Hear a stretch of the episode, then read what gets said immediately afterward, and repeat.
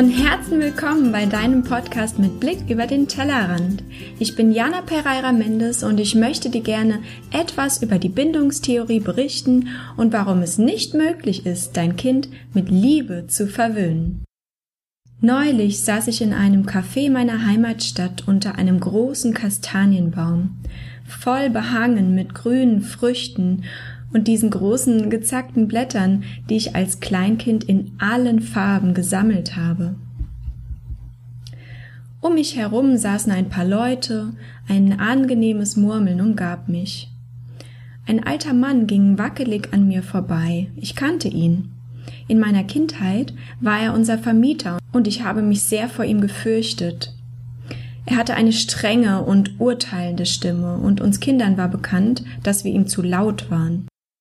Neulich, als er so an mir vorüberging, viel kleiner und zerbrechlicher, als ich ihn in Erinnerung hatte, fragte ich mich, welche Bindungserfahrung hat dieser Mann wohl gemacht?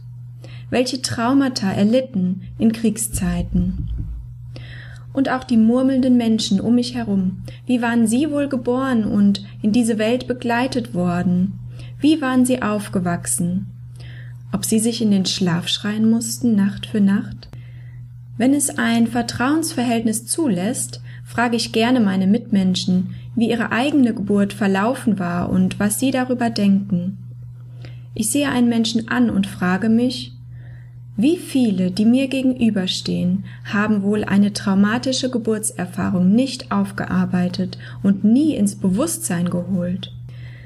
Wie viele von den schon erwachsenen, aber auch jungen Menschen um mich herum, die täglich Beziehungen leben, wurden wohl aus welchen Gründen auch immer vor Verzweiflung und Angst schreiend allein gelassen. Wie viele verletzte Kinder bestimmen jeden Tag unbewusst und unerkannt das Wirken unserer Gesellschaft, den Alltag einer Schulklasse oder die Diagnostik eines Kinderarztes. Wenn ich so genau darüber nachdenke, mir den Lebensbeginn der Menschen, die im Café um mich herum sitzen, vorstelle, wenn ich erlebe, welche Ratschläge an junge Eltern herangetragen werden, dann macht es mich traurig. Es bringt mich beinahe zum Weinen. Mir steigt förmlich die Angst, welche in einem schreienden Kind brennt und die Verzweiflung, die junge Eltern weit fort von ihrem Bauchgefühl treibt, die Kehle hinauf. Doch dann schwemmt sich meine Kraft darüber. Mein Gerechtigkeitsbedürfnis, mein Mitgefühl formt sich zu einem Aufklärungswunsch und zu einem Wunsch, die Menschen und besonders dich als Mama zu entlasten, zu dir zurück und in eine liebende Umgebung voller Wertschätzung zu begleiten. Eltern zu werden lässt uns die eigene Kindheit erst in jeder Faser begreifen. Kennst du das? Erst wenn du selbst Mama bist und eigene Kinder schützt und liebst, kannst du aus meiner Sicht verstehen, welche Liebe, aber auch welche Not deine eigenen Eltern empfunden haben müssen. Welche Gedanken sie sich gemacht haben oder auch nicht. Manche Erkenntnis kann rückblickend sehr schmerzhaft sein auch wenn sie uns als Single ohne Kinder ganz und gar nicht tangierte, und manche Erinnerungen können sich geborgen und weich anfühlen. Das sind meist diese, welche wir in unser persönliches Erziehungskonzept mit einschließen. Geht es dir auch so, dass du nun als Mama alles in einem neuen Licht zu sehen scheinst? Begreifst du deine eigene Kindheit neu und hinterfragst vieles? Hast du dir in manchen Situationen vorgenommen, anders zu handeln, als du es selbst erlebt hast? Vielleicht hast du dir auch vorgenommen, dein Kind bindungsnah und bedürfnisorientiert zu begleiten, doch du stehst oft unter Kritik, dein Kind zu sehr zu verwöhnen oder sogar es mit deiner Liebe zu erdrücken. Sicher hast du schon den Satz gehört, es müsse da mal durch oder so lernt es ja nie selbstständig zu werden. Wenn dich diese Sätze sehr verunsichern, wenn es dir nicht gut geht dabei, sie zu hören, dann möchte ich dir jetzt den Rücken stärken und erklären, warum Bindung der Boden unserer Beziehungen ist und was es mit der Bindungstheorie auf sich hat. Die Bindungstheorie wurde von dem Kinderpsychiater John Bowlby und der Psychologin Mary Ainsworth entwickelt. Sie geht davon aus, dass es ein tiefes Grundbedürfnis des Menschen ist, eine intensive Beziehung zu seinen Mitmenschen aufzubauen. Genau das machte Bowlby durch ein Experiment deutlich, welches bewies, dass die Beziehung zwischen Mutter und Kind nicht ausschließlich zum Beispiel durch das Nahrungreichen bestimmt ist, sondern dass die gelebte Zuneigung einen viel wichtigeren Anteil ausmacht. Jeder Mensch ist also mit bestimmten Verhaltenssystemen ausgestattet, welche unser Überleben sichern. Zu diesen gehört beim Menschenkind das Bindungsverhalten. Das besteht aus Handlungen, die du beobachten kannst bei deinem Kind, wie zum Beispiel lächeln, schreien, festklammern, wenn es zu dir krabbelt oder dich sucht. Es veranlasst dich als Mama oder auch eine andere Bezugsperson dazu, mit Schutz, Beruhigung und Trost zu antworten.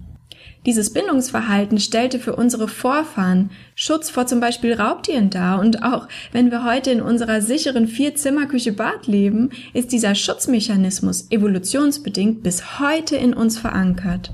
Wenn du also prompt auf das Unwohlsein, Weinen oder Schreien deines Kindes reagierst und es hochnimmst, dann tust du etwas unglaublich Wichtiges. Du formst seine sichere Basis, die es braucht, um überhaupt erst neugieriges Verhalten entwickeln zu können. Durch diese Sicherheit macht dein Kind sich zunehmend selbst unabhängig von dir. Du musst es nicht weinen lassen, damit es lernt, sich zu regulieren. Im Gegenteil, erst durch deine Unterstützung und Koregulation, deine liebenden Arme und tröstende Stimme lernt dein Kind Mechanismen und Strategien kennen, sich selbst durch die Trauer oder den Schmerz zu tragen. Du prägst damit seine Bindungsmuster für das gesamte folgende Leben und damit auch die Art und Weise, wie dein Kind in Beziehung zu anderen Menschen gehen kann und wird. Du komponierst mit deiner bindungsnahen Kommunikation seine innere Stimme.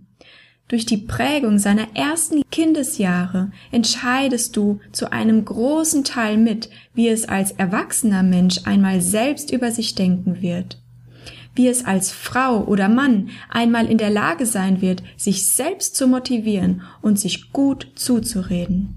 Wird dein Kind einmal zu sich sagen, oh, da muss ich halt durch, auch wenn es mir schlecht geht, auch wenn es schon so weh tut.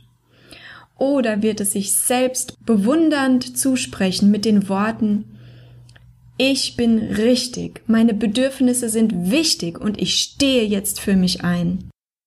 Bindung im Alltag zu leben ist im Grunde so leicht. Im zweiten Teil dieser Doppelepisode zum Thema Bindung möchte ich dir aufzeigen, wie du das ganz leicht umsetzen kannst. Verstehst du jetzt, warum du dein Kind mit Liebe nicht verwöhnen kannst? Kennst du vielleicht das Zitat von Anthony Witham? Kinder werden erst dann verwöhnt, wenn wir Präsenz gegen Präsente ersetzen. Begreifst du, welchen wichtigen Schritt du tust, indem du es tröstest, wann immer es danach verlangt?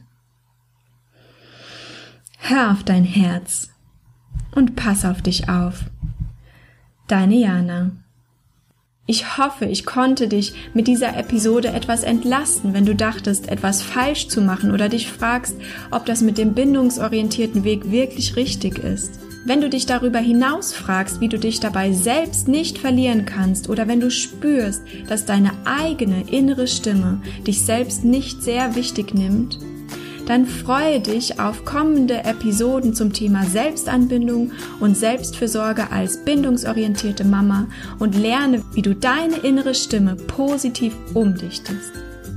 Lass uns miteinander verbinden auf Facebook, Instagram und schreib mir unglaublich gern einen Kommentar oder eine E-Mail an kontakt@fraubirnbaum.com.